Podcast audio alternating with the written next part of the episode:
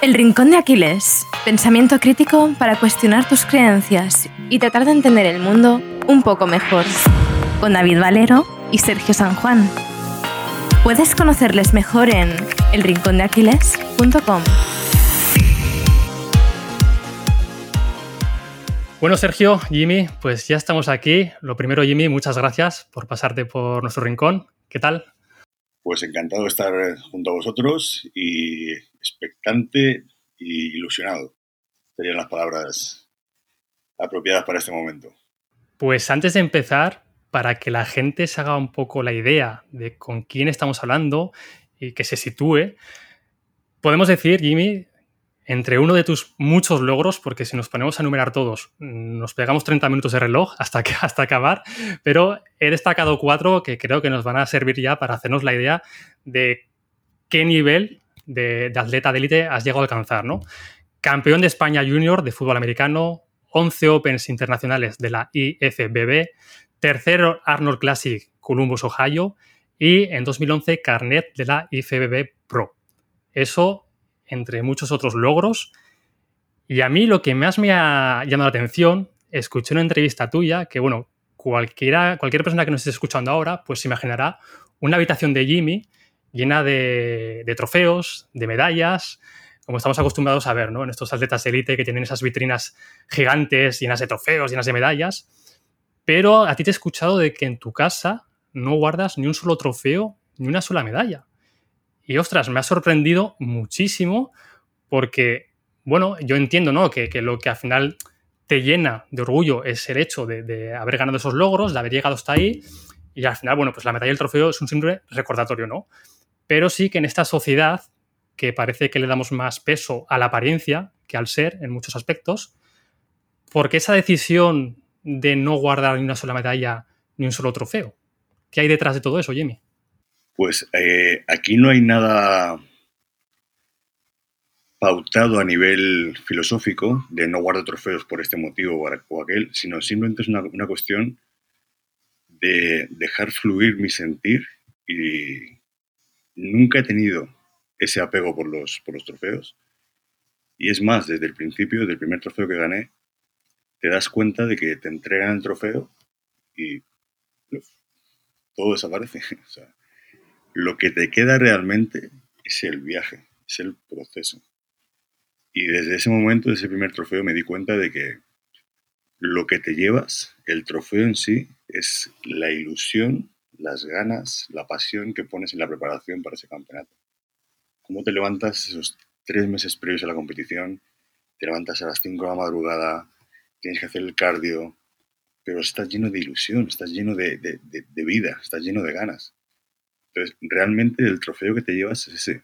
Más en un deporte como, como es el culturismo, en el que es tan exigente que tienes que dominar todas tus voluntades. El cansancio, el hambre, la sed, porque en, aquellos entonces se hacían auténticas barbaridades.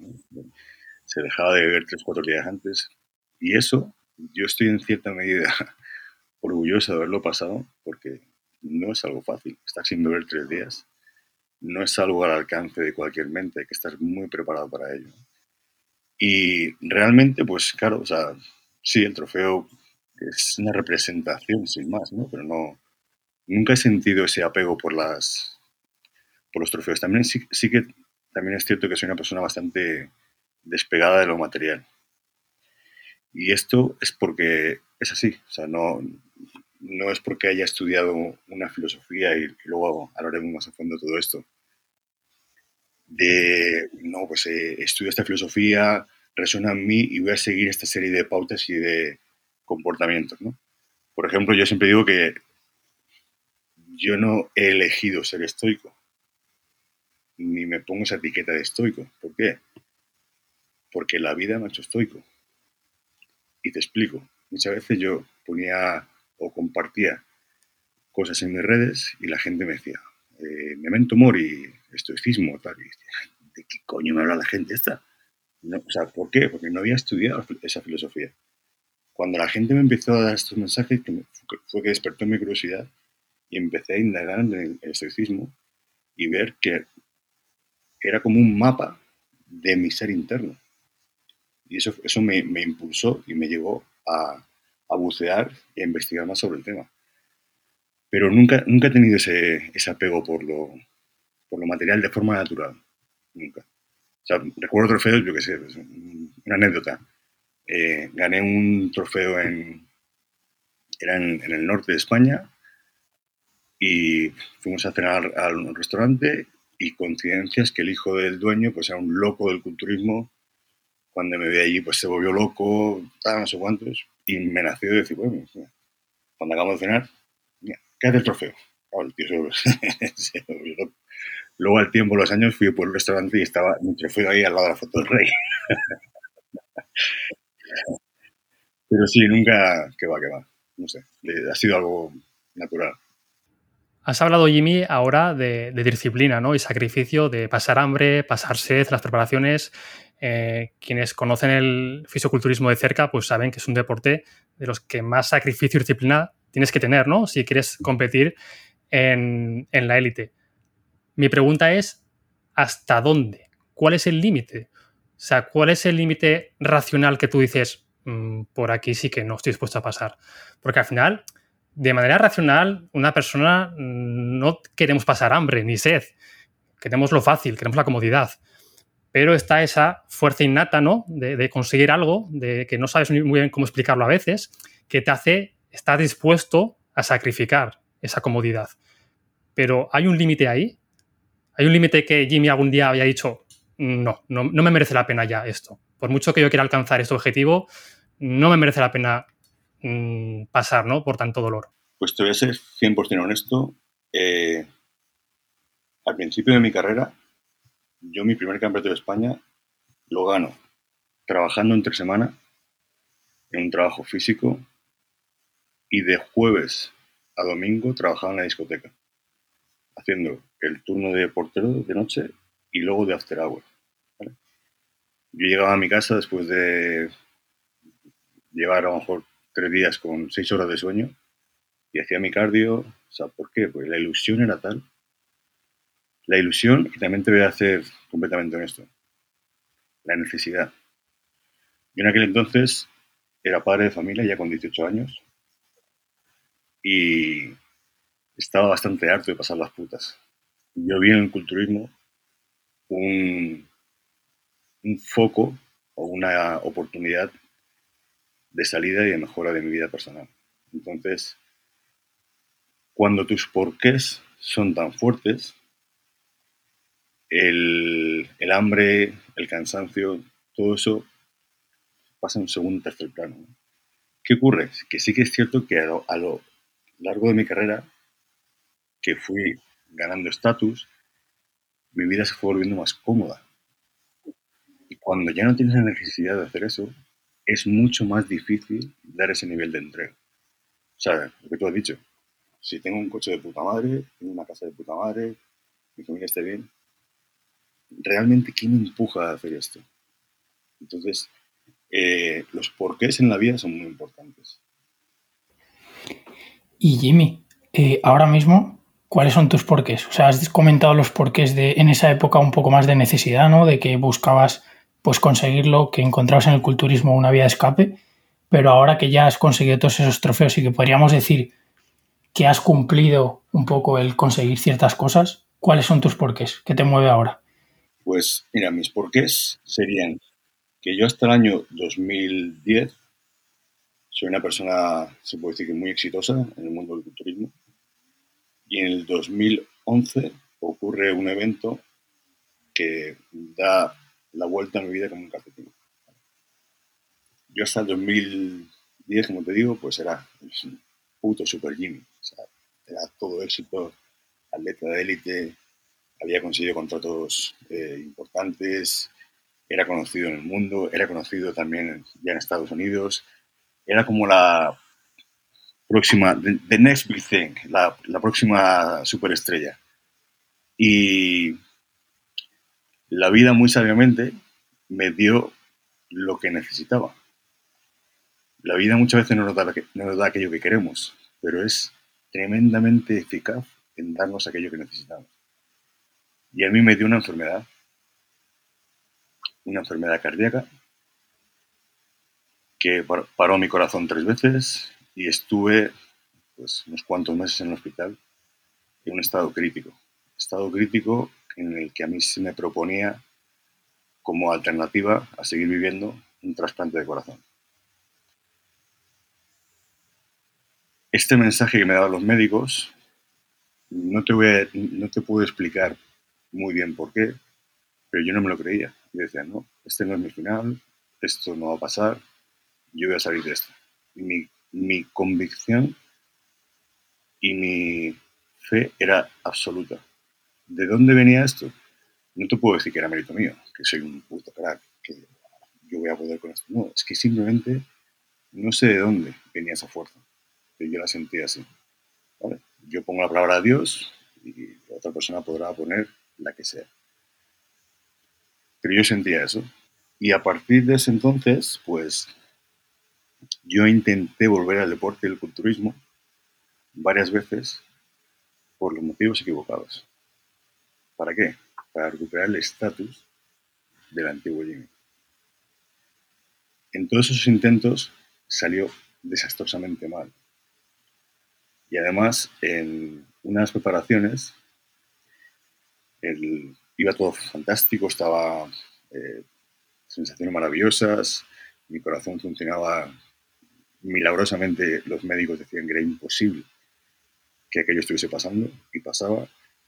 Estaba entrenando a un nivel brutal, y a tres semanas de mi primera reaparición, por así decir, me arranqué el manguito rotador de cuajo con mancuerna de 85 kilos. Y, y, bueno, pues a seis semanas de, la competición, ese Jimmy tan poderoso, tan fuerte, que con todo podía, se sintió eh, una mierda, se sintió pequeño, se sintió débil. Estaba además en Valencia, no estaba en, ya me había mudado a Madrid, pero estaba en Valencia por, una visita a un amigo. Esto me pasó allí y a partir de esa, de esa lesión empecé a desarrollar algo que también si la conversación va por esos lares, pues se puede eh, ver. De repente empecé a refugiarme, después de esa lesión, en la comida, en comer compulsivamente. Y desarrollé pues, un, un trastorno alimenticio que es cuando me sentía mal, en cuanto me sentía eh, efervescente o, o, inseguro, o recurría a la comida. Y eso me ha costado años, años de enfermo. O sea, la gente habla de los trastornos alimenticios como algo no, no demasiado importante y realmente vencer esto para mí fue una, uno de mis grandes logros en la vida. Eh, para, los oyentes, tengo una entrevista por ahí con Isabel Belaustegui, una doctora muy fuera de lo habitual que entendemos por un médico, con una visión mucho más eh, integrativa de la medicina, mucho más holística, y que es un...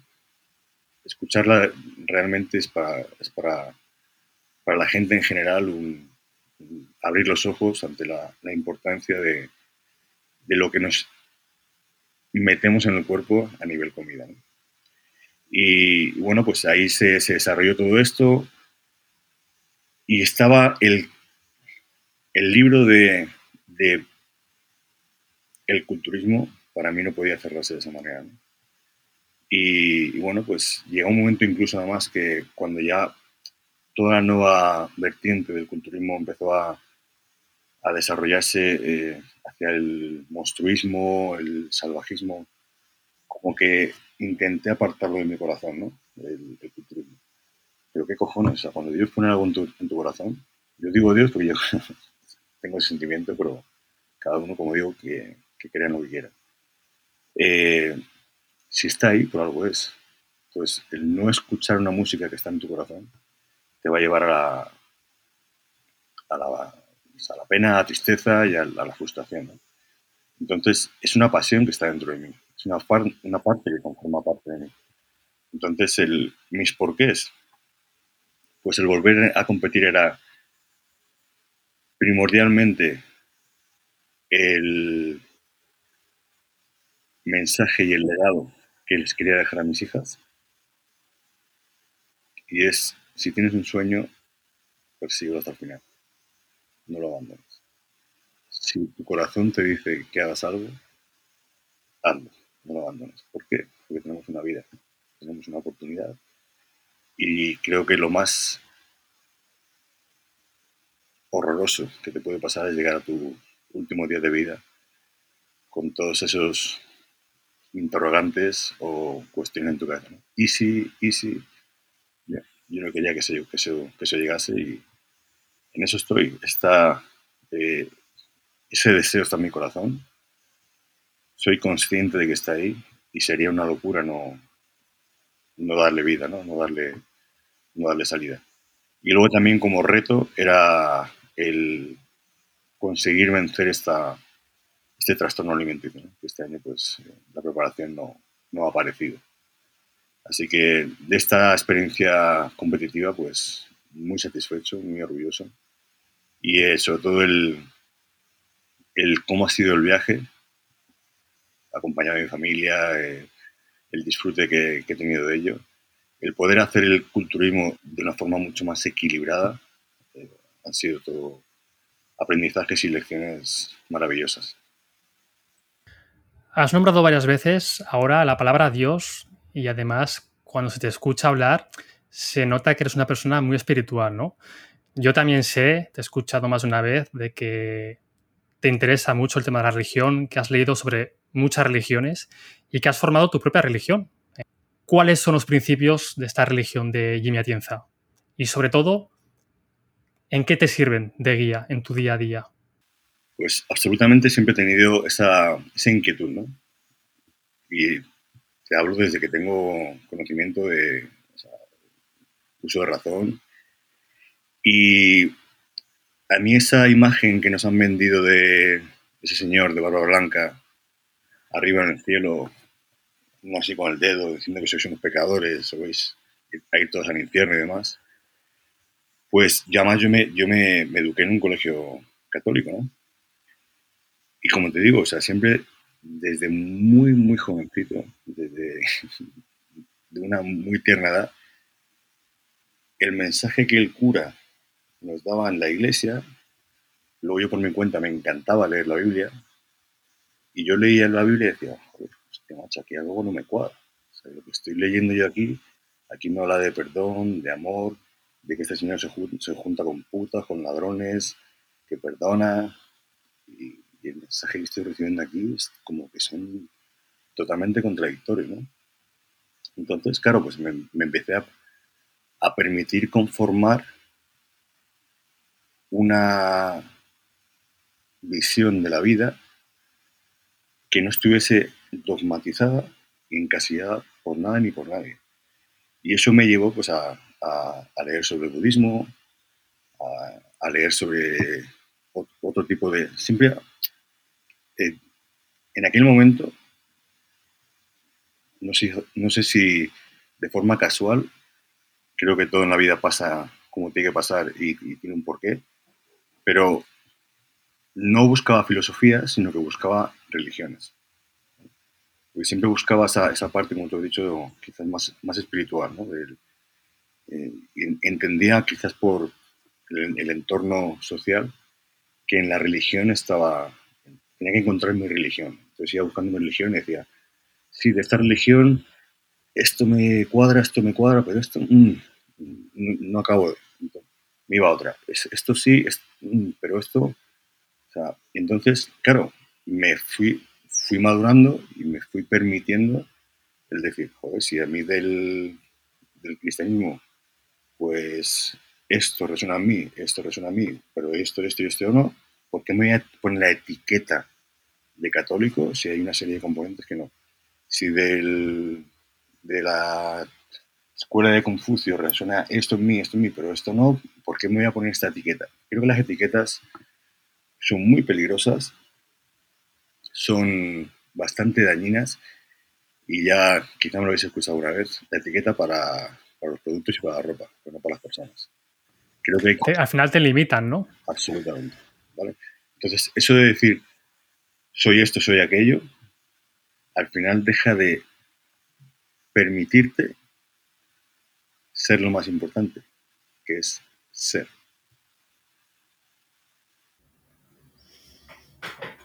Joder, Jimmy, la verdad que me ha calado esa frase y quizás esto ya se, se, me vaya de las manos la intensidad. Y no sé si es una pregunta que se pueda responder muy bien porque muchas veces es un poco etéreo y depende mucho de la persona, pero me gustaría preguntarte eh, cómo es Dios para ti. O sea, qué forma tiene o cómo entiendes tú la figura de Dios. Pues evidentemente son preguntas que nuestra mente humana tiende a hacerse, las cuales creo que no nos corresponde responder. O sea, ¿qué forma tiene Dios? No, ¿cómo lo entiendes tú? Quizás la pregunta la he formulado un poco Pues ahí. mira, yo lo entiendo de la siguiente manera. Te explico, Sergio. Yo me asomo al balcón por la mañana, ¿Qué, qué? me asomo al balcón por la mañana, o me voy a dar un paseo por el campo, y lo que en mi cabeza se plantea es lo siguiente. Hostia, esta inmensidad, esta maravilla, toda esta grandeza divina, ¿esto es fruto de la casualidad? Se han pegado tres, cuatro átomos, pim, pam, pum, y han hecho todo esto. O sea, mi, mi lógica me dice que hay una inteligencia, algo que no sé qué forma tiene, pero una inteligencia que ha hecho posible todo esto. Cuando observas el milagro de la vida, ves nacer a tus hijos, te planteas muchas preguntas y una de ellas es, ¿quién hace posible este milagro de la vida? ¿Es también fruto de la casualidad? ¿Es todo fruto de la fisiología? Cuando pasas ciertos eventos en los cuales todos los datos, todas las, eh, las oportunidades son cero y tú consigues salir de ese evento, te cuestionas por qué he sido elegido, por así decir, para salir de este evento. ¿Qué fuerza ha hecho que esto sea posible? Entonces, para mí, todo eso, todos esos interrogantes, es Dios. Es esa fuerza que simplemente siento y que creo que cuando nos permitimos quitarnos todas esas capas de mierda que llamamos muchas veces los seres humanos, las sentimos. A lo mejor muchas veces eh, estás en, unas vacaciones o has pasado un momento duro, de repente estás tú contigo mismo y sientes algo, te sientes conectado con ese algo. Entonces, yo digo, pon- pongo la palabra Dios por ponerlo, por ponerle eh, una palabra. Es la fuerza del universo, la fuerza creadora, para mí eso es, eso es Dios. Pues gracias por responder porque no es una pregunta que sea fácil. Pero también ten en cuenta lo que, lo que te digo, o sea, he aprendido en mi vida a que hay cuestiones que yo además aquí, Dios me libre de que la gente se piense que soy aquí un sabio ni, yo no tengo ni puta idea de nada, solamente digo mi pensamiento y mis creencias y mis sentimientos. O sea, yo no puedo, decir que es Dios, que no es Dios. O sea, yo digo mi, mi sentir y mi pensar. Pero creo que hay cuestiones que los seres humanos integramos como nuestras y no nos corresponde dar, dar, dar respuesta. ¿Hay vida después de la muerte? Bueno, sabemos que estás vivo y que tienes vida antes de morir. Preocúpate de vivir. Eh, ¿El universo será así así? Pon energía en lo que tú puedes gestionar, que es tu vida, intentar vivir de la forma más, eh, no voy a decir feliz, porque la palabra feliz no es la que describiría, sino en la que te encuentres más vivo. Vivir tu vida con la máxima vitalidad, con la máxima con el máximo disfrute posible y cuando te vayas de este mundo, realmente lo que vas a dejar es un legado. El legado que quieres dejar es un legado de sonrisas, de amor, de buenas acciones, está lleno de cicatrices. Yo cuando me vaya de este mundo quiero no dejar cicatrices, sino dejar todo lo contrario. Huellas de amor y de buenos sentimientos. ¿Y cómo, qué tienes pensado para, o qué haces en tu día a día para no dejar cicatrices y llenar más a la gente que te rodea de amor, de alegría? Pues fíjate, por ejemplo, que la gente entiende muy lógicamente el cómo se desarrolla uno en el gimnasio. Pues tengo que ir todos los días al gimnasio, a entrenar mis bíceps, a entrenar mis, mis pectorales, a entrenar mis piernas, mis glúteos. Y no entienden o no concibe eh, que el crecimiento interior, el crecimiento espiritual, va de la misma manera. Es con trabajo.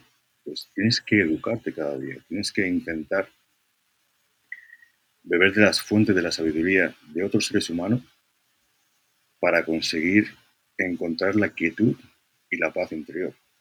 Entonces, ¿cómo se construye una buena relación de pareja? Trabajándola, o sea, evidentemente hay un factor que no vamos a controlar, que es que el destino ponga a esa persona en tu vida. Y una vez que conectes con esa persona, trabaja tus celos, trabaja tu ira, trabaja tu impaciencia, trabaja todos esos factores que van a hacer que tu relación personal sea mucho más disfrutable. No digas esa palabra que no tienes que decir, controla tus, tus ímpetus, todas esas cosas que, la gente piensa que las, cosas son todo fruto de la casualidad, ¿no? Y hay, que poner intención y atención en las cosas. Entonces, el estado de felicidad, el estado de quietud, eso se consigue trabajando, trabajando cada día. ¿Cómo? Trabajando tu ser interno. Lo que sí es muy importante es escoger las fuentes adecuadas.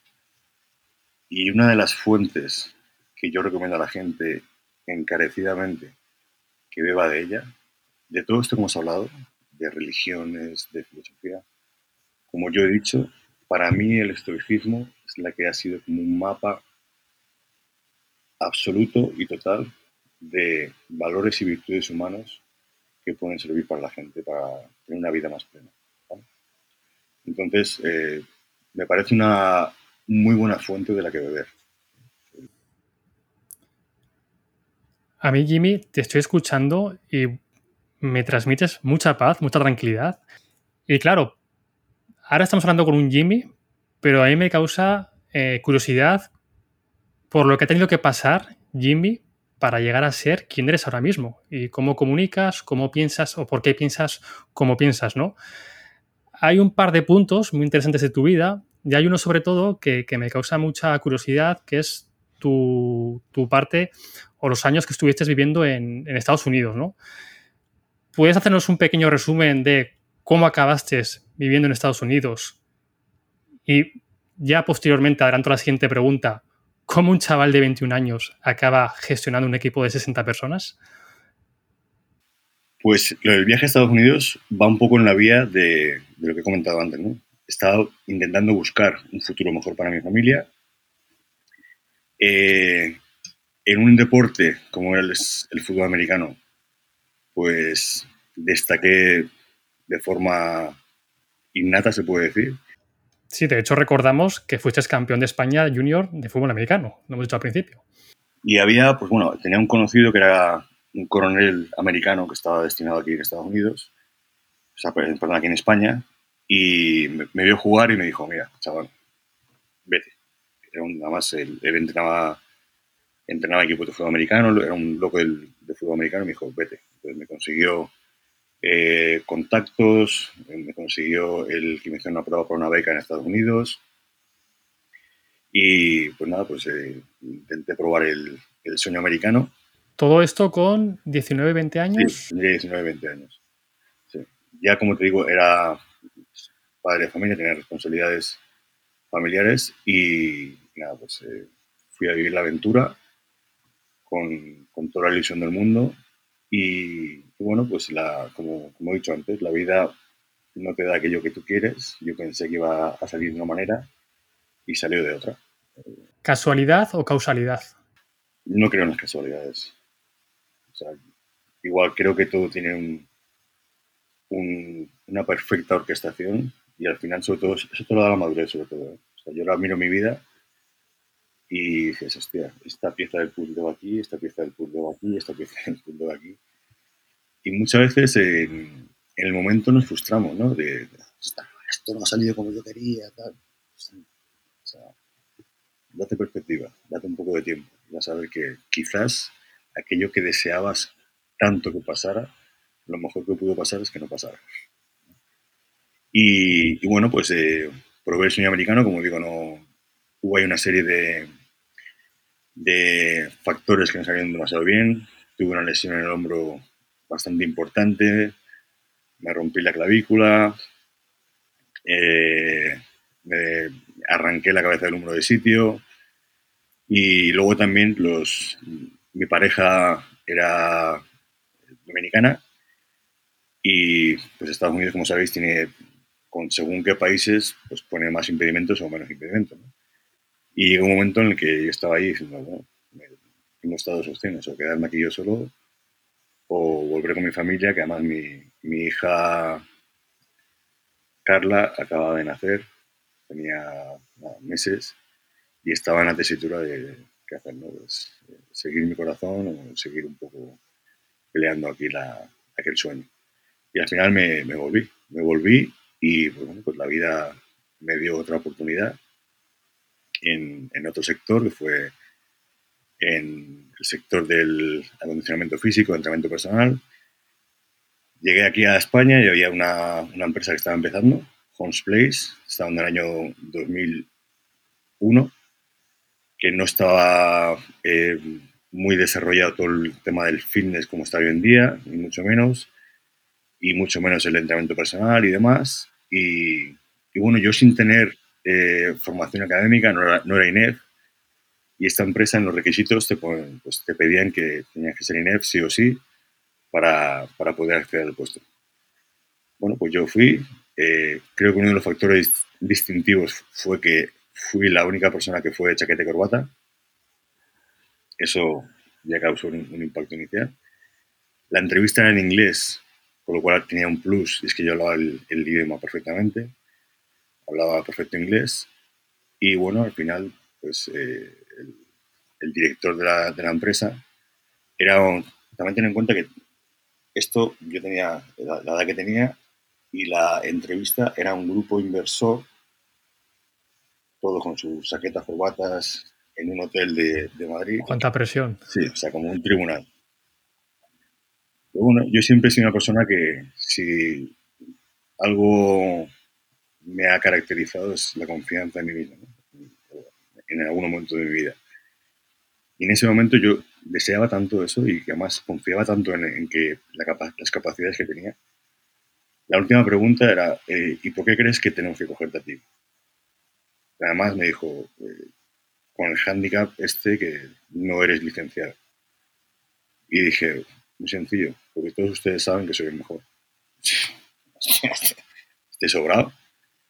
Y le dije, denme tres meses para demostrárselo. Y esos tres meses pues fui el top sales, vendí más que nadie en la empresa como entrenador personal y a los pocos meses me convertía en el gym manager del gimnasio. O sea, empezaba a dirigir el equipo de fitness. Con 21 añitos. Sí, con un equipo de 60 personas. Y además ahí es muy, muy gracioso porque la verdad es que dije, hostia, ¿cómo cojones voy a hacer yo esto? Y apliqué todas todas y cada una de las tácticas y técnicas de liderazgo del fútbol americano, las apliqué en la empresa. Y salió espectacularmente bien. Durante mucho tiempo, el, además estoy súper orgulloso de aquella, de aquella época, porque es muy complicado tener un equipo de tantas personas y sentir un equipo. O sea, yo sentí que lo que formé, lo que conformé, era un grupo de personas con un mismo objetivo que yo les decía, o sea, la camiseta que lleváis puesta con el logo del gimnasio no puede ser una camiseta y, ya está. Yo quería que sintiesen por lo que la gente siente pues cuando juegas con un equipo, que te pones tu camiseta tío, y, y, eso creo que conseguí desarrollarlo en ese, en ese tiempo y que la gente lo sentía así. ¿Y cómo, cómo se consigue ese sentimiento de, pertenencia, ese sentimiento de piña con un grupo de 60 personas, nada más, nada menos? Pues recuerdo que la primera reunión de equipo, por así decir, les hice una imitación de un, de un partido sudamericano. Claro, o sea, fue algo divertido para ellos, que se salía completamente de, de lo habitual, de lo, de lo, rígido, de lo serio de una reunión de, de empresa. Desde donde estaban también los directivos, ¿eh? Yo los puse ahí con sus trajes y sus corbatas a ponerle, ponemos en línea, tú eres el 4, tú eres no sé qué, tú eres no sé cuánto. Hicimos un simulacro de jugada. Y le dije, mira, el fútbol americano es un deporte tan, tan, tan de equipo que ni más ni menos, si una pieza del equipo falla, si el fullback no hace la cobertura que tiene que hacer, va a dejar que el linebacker entre y que revienta el 4 Entonces, tu integridad física depende de tu compañero. Esto es lo que ocurre en este equipo. Si yo llego 10 minutos más tarde a mi turno y le estoy haciendo que mi compañero falle eh, en la atención a su cliente o llegue tarde a su próxima clase de aquagym o lo que sea, estamos haciendo que todo se tambalee y todo se venga abajo. Entonces, esa fue un poco la dinámica, el estar muy cercano a mi equipo, el que ellos te sintiesen muy cercano y que, que les dabas siempre apoyo, apoyo que no siempre tiene que ser apoyo de sobarles el lomo y decirle que todo lo hacen muy bien. No, no, o sea, un, buen entrenador o un buen coach tiene que saber motivarte y guiarte para, para, sacar lo mejor de ti, ¿no? Y esa fue un poco la, la dinámica. Y también creo que es, fue un factor muy importante el que me permitiesen conformar mi equipo. Eh, como te digo, en, en, esa empresa estaba como establecido que solamente se cogían licenciados. Claro, yo le decía, fue una lucha que tuve con la, con, con la directora del, gimnasio, que al final, pues, eh, los datos y el tiempo me dio la razón. Yo le decía, mira, licenciados tenemos lo siguiente. Son gente normalmente que, es licenciado y ya tiene un trabajo, pues está trabajando en un colegio, pues está trabajando No, no, tenemos acceso a ellos. Tenemos acceso a los licenciados pues, que acaban de salir de la carrera. Un chaval de 22, 23 años, sin obligaciones familiares eh, y ganando mil euros al mes, ¿qué, qué ímpetu, qué ganas, qué hambre va a tener para trabajar más y ganar más dinero? Teniendo en cuenta que esa empresa muy acertadamente estaba todo basado en, en comisiones. Cuanto más currabas, más ganabas. Y decía, coño, hace falta gente con hambre. ¿Quién tiene hambre? El padre de familia, el extranjero que está aquí y necesita mandar todos los meses dinero a su familia. Entonces empezamos a cambiar esa dinámica. No cogíamos solamente licenciados, cogí un, un ex campeón olímpico polaco, o sea, gente con hambre que estaba aquí pasando las putas en España, padres de familia que querían ganar pasta, que querían ganar dinero. Entonces, esa gente, claro, cuando tú le das eh, esa oportunidad a esas personas, normalmente la gente te, responde con, con, la misma, con moneda. Y eso fue un poco lo, que pasó. Realmente te digo que el, el tiempo que estuve ahí fue algo bastante mágico y en el cual, fíjate los años que han pasado, 20 años. ¿Cuánto tiempo estuviste? Un par de años. un par de años. Más, tres años, tres años como manager. Mm. Y todavía la gente me lo recuerda, ¿no? La gente me dice, hostia, Jimmy, aquellos, qué, qué momentazos, qué equipazo, qué tal, o sea. de esa época estoy muy, muy, muy orgulloso, la verdad. Yo, Jimmy, quería preguntarte por el feedback negativo. O sea, cuando alguien se equivocaba en algo, esa parte más de pues ese amor duro, ¿no? Que llaman de también darle una colleja y decir, por aquí no, intenta cambiar esto. ¿Cómo lo hacías tú? Para que la otra persona no se sintiera ofendida y saliera todo bien. Pues con, eso hay que ser tajante. O sea, si tú marcas bien el cuadradito y al principio del todo, cuando empiezas con esa persona, dices, mira, yo te voy a dar confianza, pero este es el cuadro en que te puedes mover. Si pisas fuera de aquí te vas a quemar. Y te vas a quemar duro. Entonces, la gente cuando le marca los límites y saben dónde puede y dónde no puede, además, ten en cuenta que era un, un trabajo en el que se trabajaba por comisiones y en el que la gente iba un poco con, con, ansias y un poco como tiburones, ¿no? Para conseguir más clientes. Y yo eso tenía absolutamente, o sea, tajante. No se pisan los clientes de otros. Tenía como, vamos, de hecho alguna vez pasó, eh, hablar mal de un, compañero, sobre todo con la intención de conseguir su cliente o, o tal, era despido inmediato. ¿Qué ocurre? Que cuando cumple esa norma, y la gente ve que el primero que lo hace se va a la calle, el resto no lo hace. O sea, lo de que viene el lobo no ha sido para nada. Si el lobo, o sea, yo te he avisado que esto es lo que pasa y el lobo ha venido. O sea, tener un sistema de incentivos claros y sobre todo ejecutarlo, ¿no? Lo que se diga se hace y listo. Absolutamente.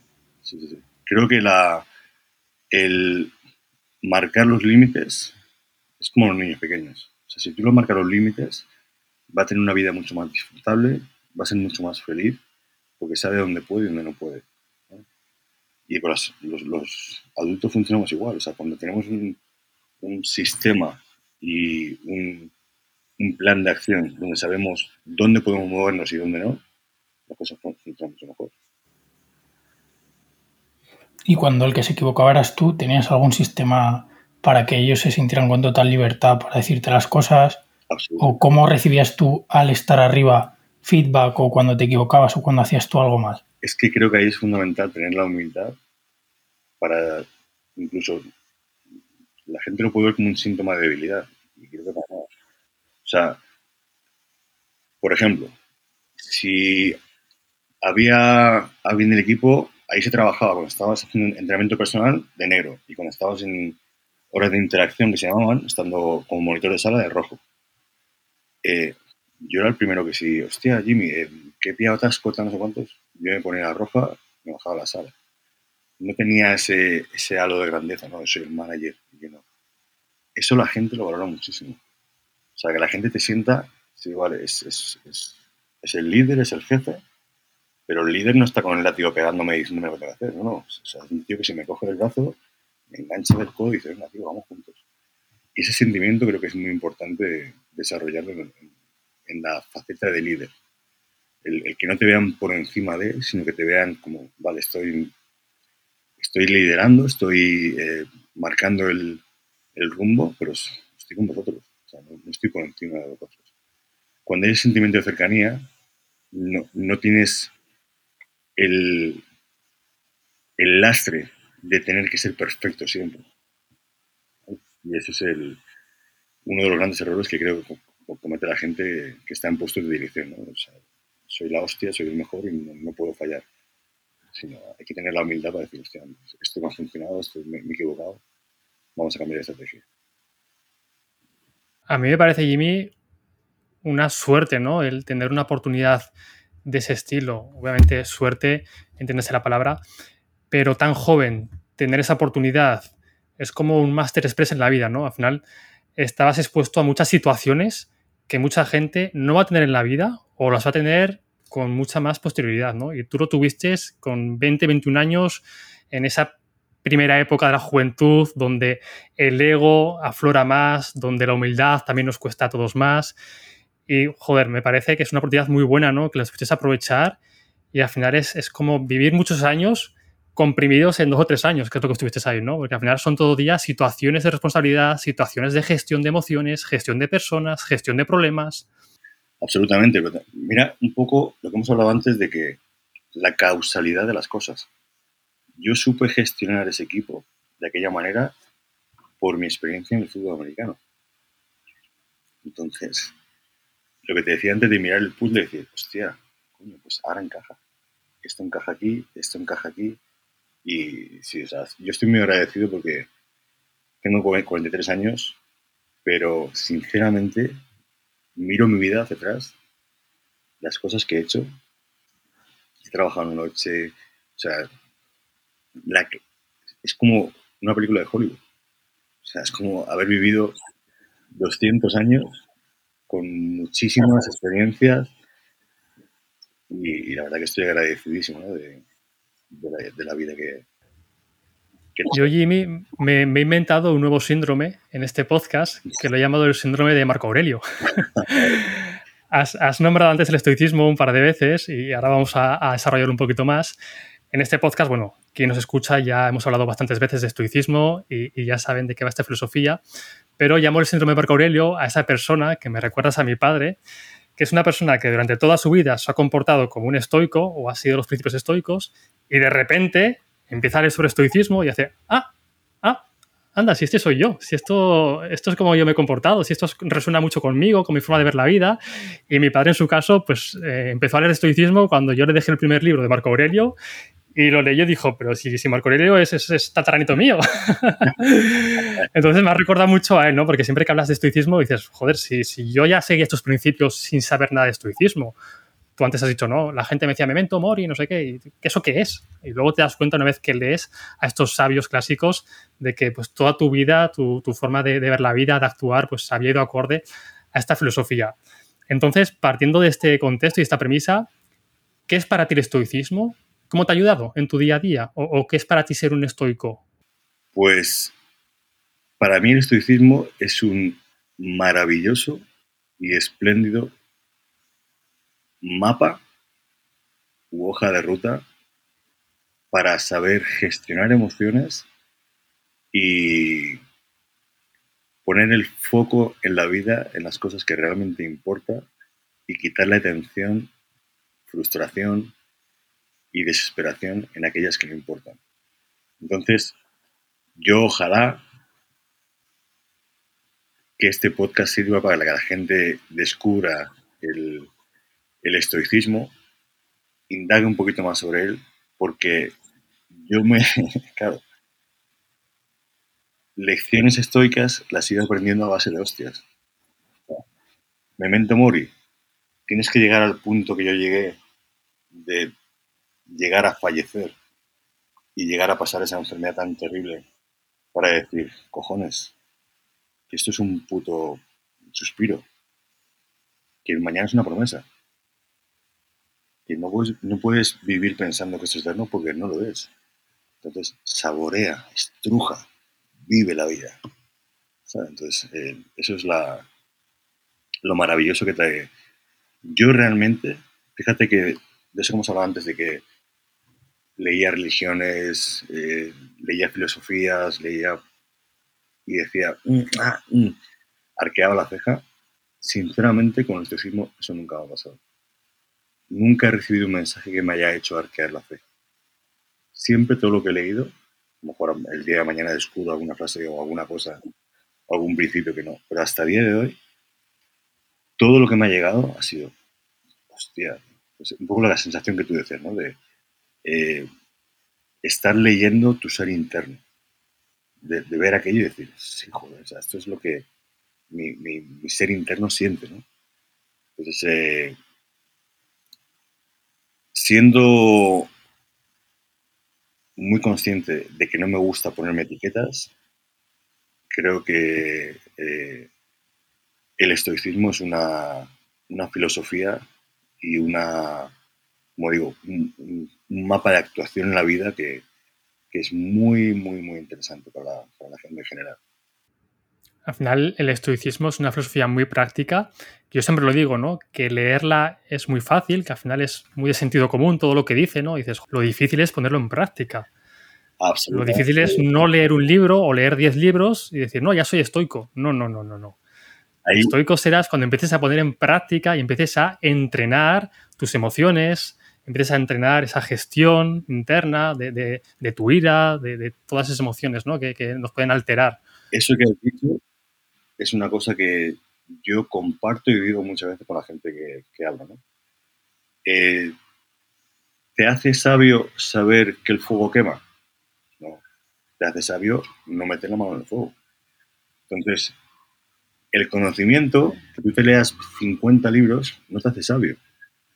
Te hace sabio o te hace más sabio o te hace eh, mejorar en la vida la practicidad, el llevar a la práctica esos principios. Si no son vacuos, son absolutamente o sea, inocuos, no, no, no sirven de nada. Entonces es importantísimo que la gente, por eso, todo esto, fíjate cómo funciona la sociedad. Ahora, lee 10 libros una semana. Lee, no, cojones, todo lo contrario. Yo me leo un libro y a lo mejor puedo estar o sea, un mes. ¿Por qué? Porque me leo un renglón y me paro a pensarlo. Y lo analizo y lo mastico.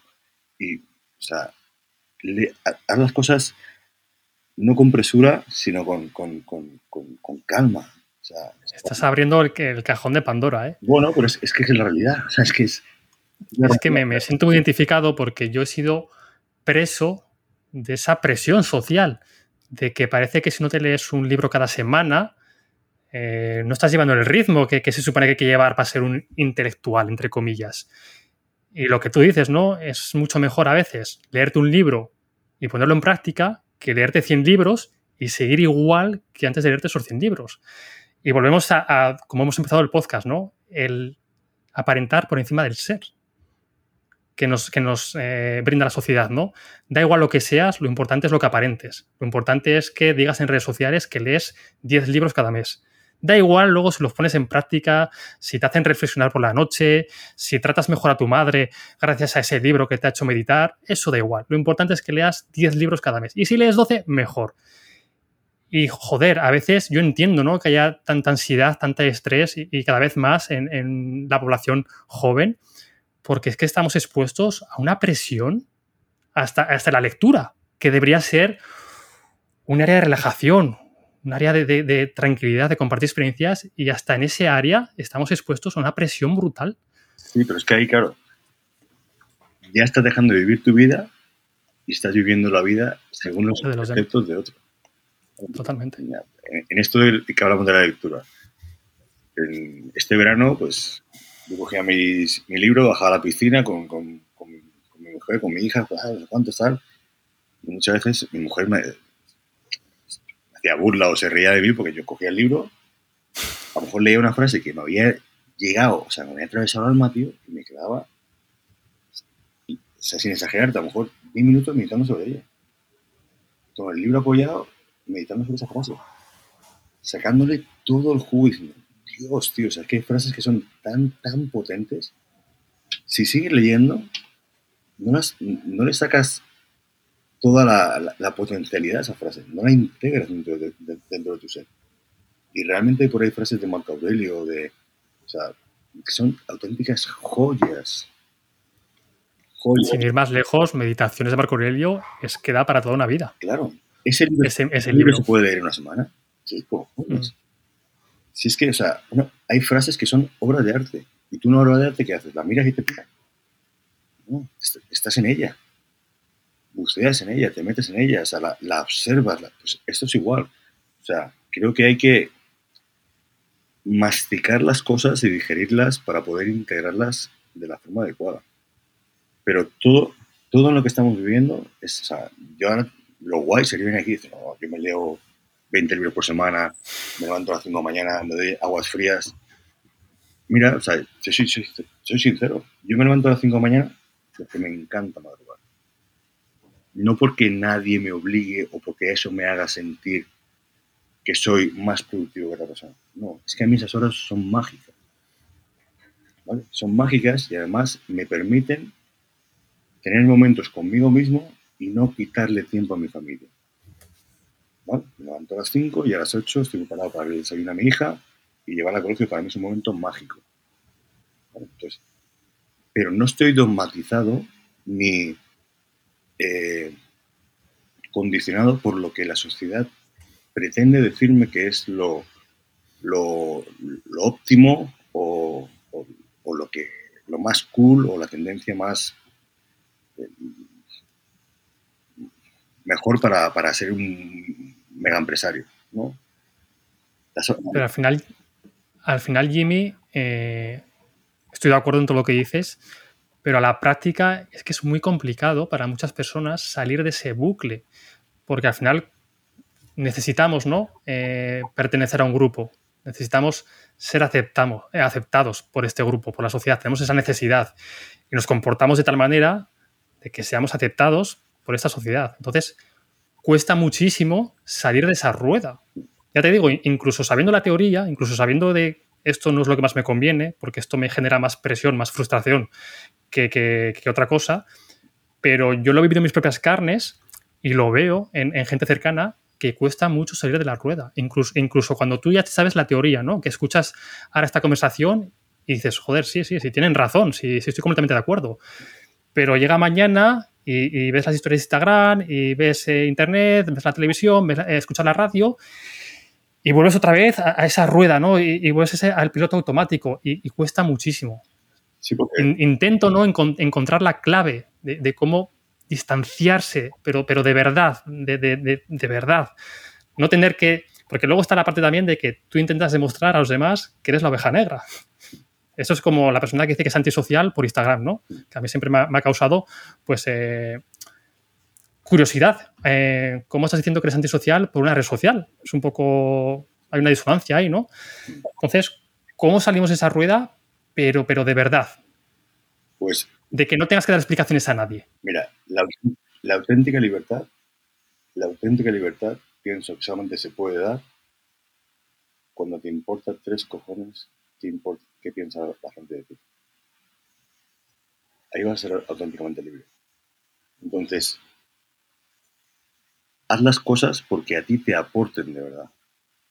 No por compararte con el otro o si el otro está haciendo esto o está haciendo aquello. O sea, tú sabes en tu ser interno qué tienes que hacer para estar orgulloso y satisfecho contigo mismo. Eso quiere decir que si yo me levanto a las 5 de la mañana porque yo lo he elegido, no porque nadie me lo marca, y aprovecho esas horas y me marco un plan sea, un hombre que, o una persona que tenga un plan tiene mucho más posibilidades de éxito que un hombre que no lo tiene. O sea, un hombre sin un plan está planeando fallar, está planeando no obtener éxito. Entonces, el que las cosas que tú hagas seas consciente y estés seguro que las haces porque tú estás seguro y absolutamente convencido de que es algo que, que aporta felicidad, bienestar y progreso en tu vida. Porque no olvidemos que el progreso es una parte importantísima para nuestra felicidad. O sea, tú pues, cuando vas progresando en, tu vida, progresas como persona, progresas físicamente, progresas eh, como padre, progresas como, como, estudiante, progresas en tu podcast, en tu, en tu proyecto, eres más feliz. Eso es una realidad. Ese progreso lleva inherente una cantidad de disciplina, esfuerzo y dedicación.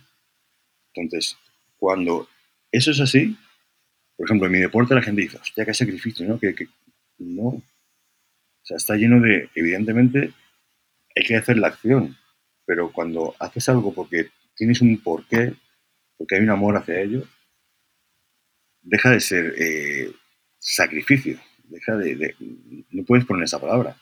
Entonces, ¿estás haciendo las cosas realmente porque tú quieres hacerlas o porque estás predispuesto a nivel o condicionado a nivel social a que tienes que hacer esto, esto y esto y esto. Las redes sociales, yo por ejemplo tengo en cuenta que tengo 43 años y a mí cuando apareció todo esto de las redes sociales decía, esto qué mierda es, tío, o sea, esto que es de, aquí la gente que si me voy a cagar, que si me voy a comer, me, me resultaba muy chocante Luego me eh, reconcilié con ellas y entendí que era un medio maravilloso de conexión. Hoy estamos, ahora mismo esto, es un momento para mí mágico, maravilloso, y se está dando por las redes sociales. Entonces al final es una herramienta y es el uso que tú quieras dar de esa herramienta. Yo me reconcilio con las redes sociales y hoy en día pues, estoy muy motivado, estoy muy ilusionado en, hacer muchos proyectos, ¿no? Pues el canal YouTube y para mí es una responsabilidad como he dicho antes, a mí Dios me ha permitido pasar por una serie de experiencias y me parece tremendamente injusto no compartirlas y que otros se beneficien de ellas. O sea, si Dios me ha permitido pasar por esto y salir victorioso, por así decir, de, estas situaciones, la queda para mí. Esas experiencias es, una necesidad vital para mí, compartirlas y que otros se puedan beneficiar de ellas.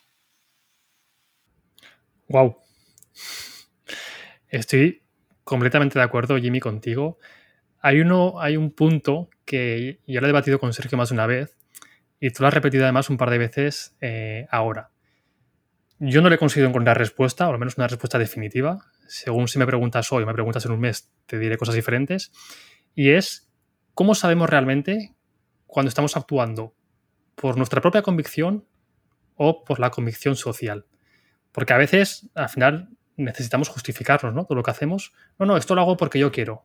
Sí, sí, no, yo me levanto a las 5 porque yo quiero. Ah, pero ¿cómo sabes qué es lo que tú quieres? Igual has estado influenciado durante años con referentes para ti que se levantan a las 5 de la mañana y tú directamente piensas que eso es lo correcto o lo más efectivo, ¿no? Ese punto de diferenciar entre hacer algo porque tú quieres o porque de manera más directa o menos directa la sociedad te ha dicho que es lo mejor para ti. Creo que es un punto muy interesante y que a veces cuesta encontrar la, diferencia. Lo estás haciendo porque tú quieres, te vas a encontrar que lo estás haciendo lleno de amor.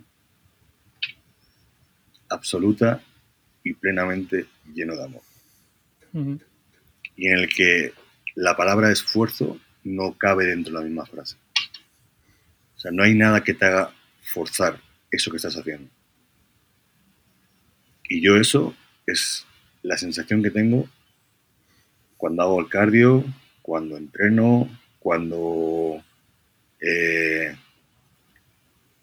leo libros de filosofía para mejorar como persona, cuando soy capaz de controlar mis impulsos, cuando, o sea, todas esas cosas, tu ser interno te está hablando constantemente. Y yo creo que también, ¿qué edad tienes tú, David? Yo tengo 29 años, Jimmy. 29 años. ¿Tú, Sergio? Yo 21. Creo que también esos, esas cosas vienen también muchas veces con las canas. Entonces, eh, creo que no, tampoco debéis generaros ansiedad en cuándo llegará ese estado, porque creo que es una cosa que también va viniendo con la, con la experiencia vital y con, con la madurez. Y al final es un estado. O sea, es que esa palabra encierra tanto el puto ser. O sea, dejar de pretender y ser. Cuesta un huevo. Pero al final cuando eres, eres.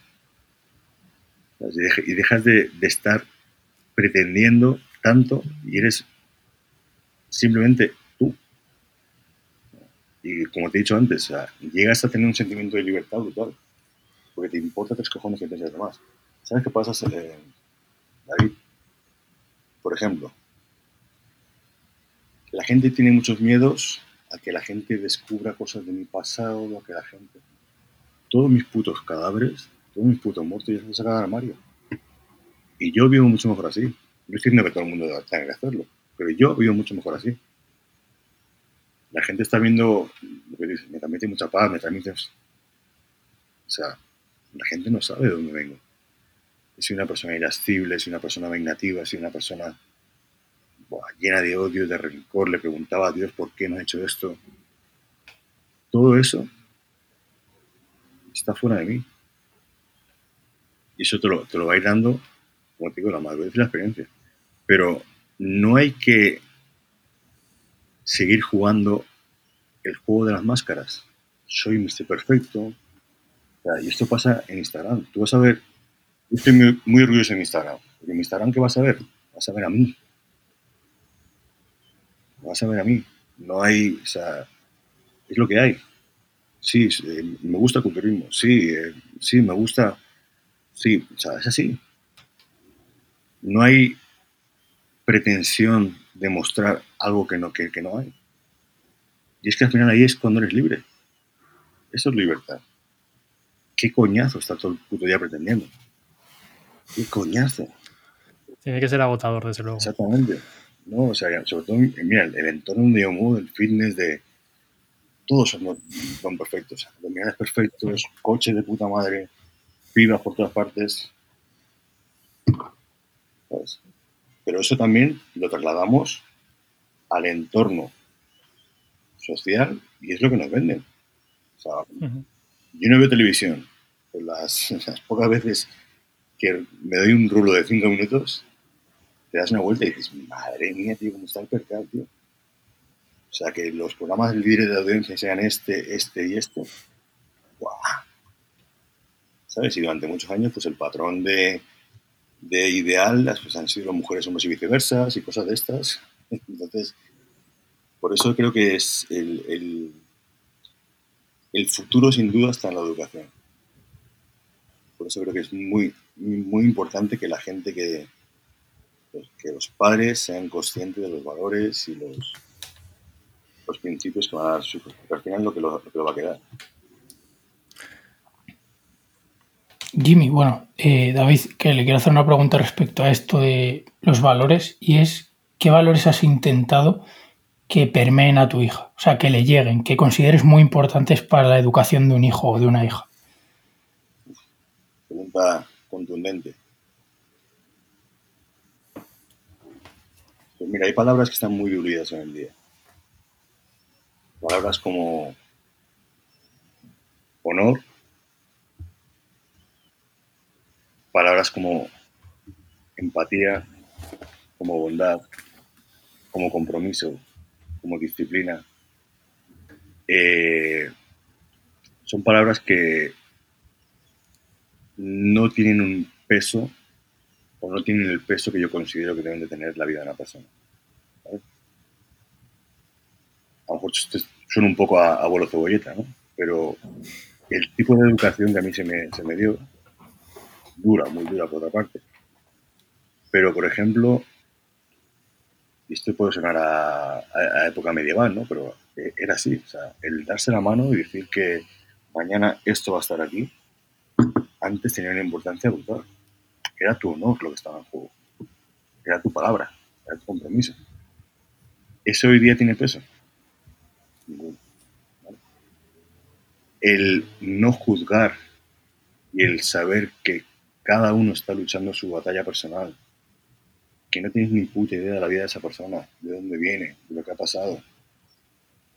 Todos esos factores creo que son importantísimos de transmitir. Ahora, el kit de la cuestión, ¿dónde está? En que estos valores no se enseñan hablando. No hay nada más contagioso que el ejemplo.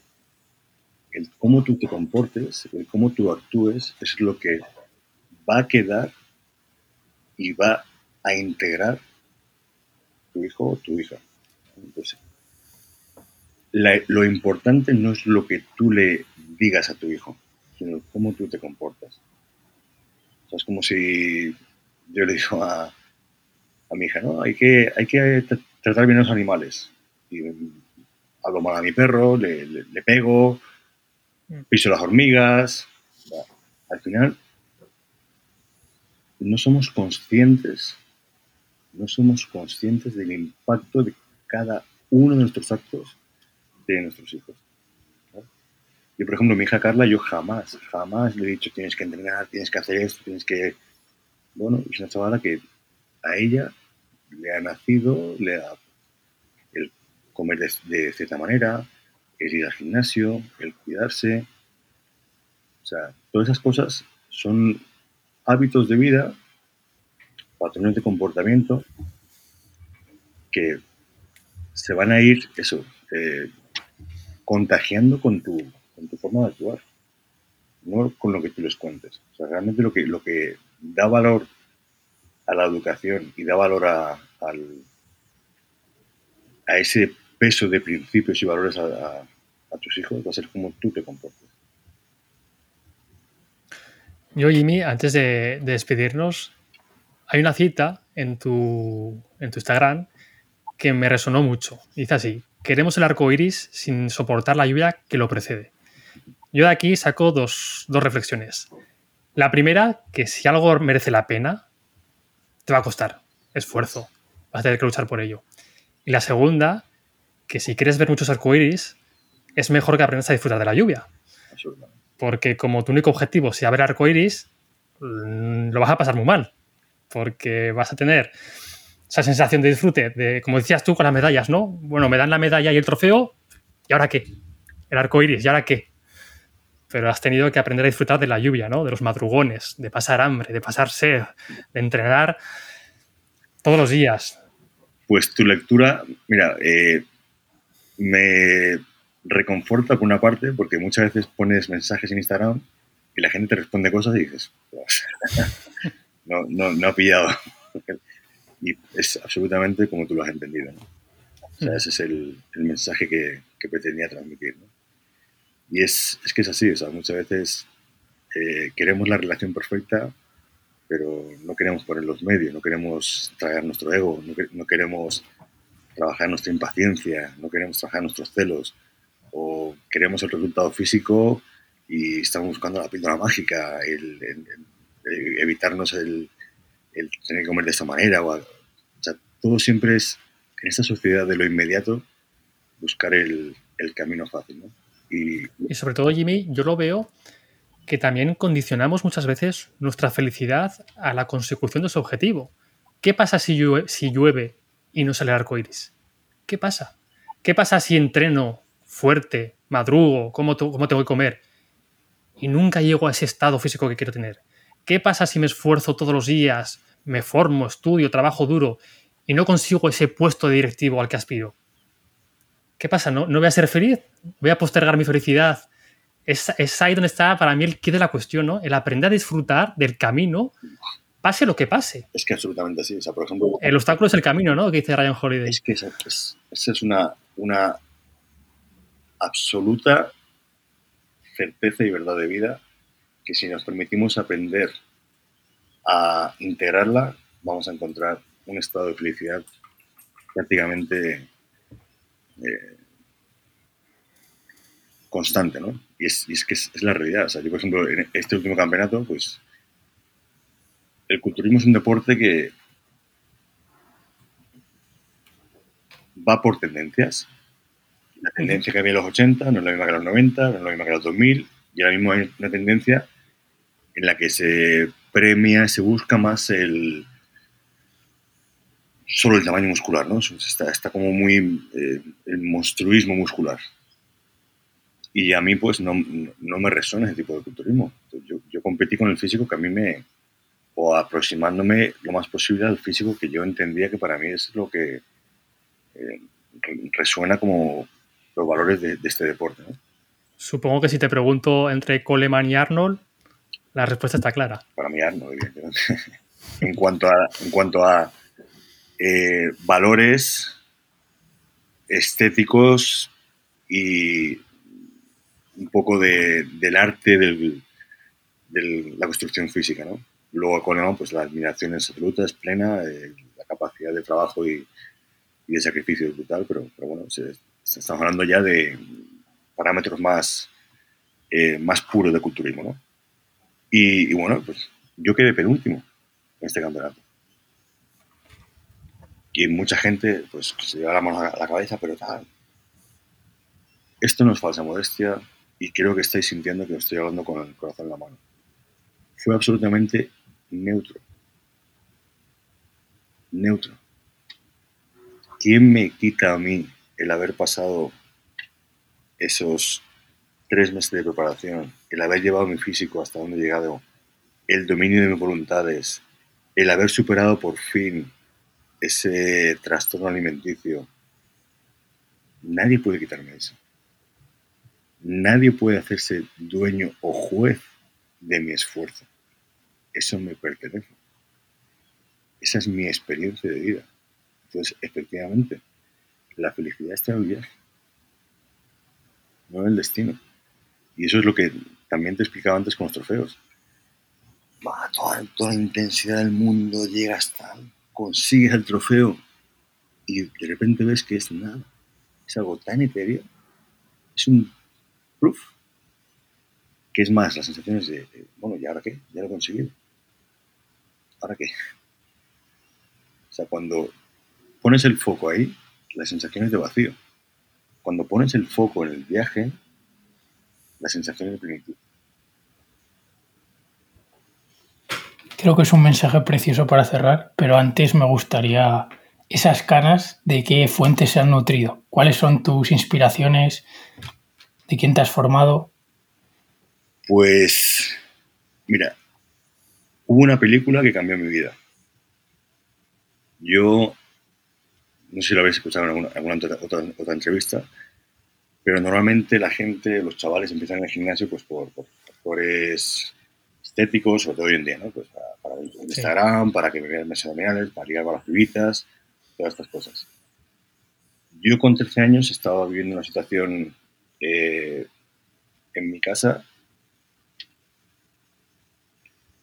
la cual para mí era muy difícil y no encontraba la fórmula de solucionarla. Estaba lleno de frustración, en una situación de violencia. Y cuando yo vi la película Rocky, fue como un mensaje divino. Rocky la primera. Sí. De ahí mi creencia tan fuerte en Dios. Yo sentí que o sea, es, esa película me llegaba por algún motivo. Y yo vi esa película y fue como, ya está, tío. Ya está, aquí está la respuesta. ¿Quieres cambiar esto que está pasando? Hazte más fuerte. Y a partir de ahí, pues, claro, fíjate que vi la película Rocky y Rocky entrenaba, pues, pues mis primeros entrenamientos, por así decir, eran levantando la mochila del colegio con libros, me, iba a un garaje que había por ahí medio abandonado y levantaba tuberías, eh, hacía dominadas, lo que fuese. Eh, entonces, esa película para mí tuvo un impacto brutal en mi persona, cambió diametralmente mi, mi vida. Entonces, nunca ha sido de pequeño, de, de, niño, pues todos mis compañeros de colegio, Spiderman, Superman. Y decía, tío, pues a mí Superman y Spiderman me, lo paso por el forro. Porque cuando yo estoy pasando esa, esa, situación tan puta en mi casa, ni Spiderman ni Superman entran por la ventana. Entonces me sonaban a, a, patraña y no me gustaban nada los superhéroes. De hecho, nunca me han gustado los superhéroes. Pero Rocky no, Rocky era de carne y hueso, tío. Era una persona y descubrí que a base del entrenamiento podía cambiar mi vida. Pues eso fue un poco el, mi primer eh, referente fue, fue Rocky. Luego, bueno, eh, tuve la, la, fortuna, es que se se nos iría el podcast a... pero tuve, No te preocupes, Ivy, nosotros encantados. Tuve la fortuna de, de encontrarme con, con, una persona que cambió mi vida, absolutamente. Eh, con dos personas, mejor dicho. Una era un dueño de un gimnasio y luego Claudio, una persona que entrenaba ahí. Y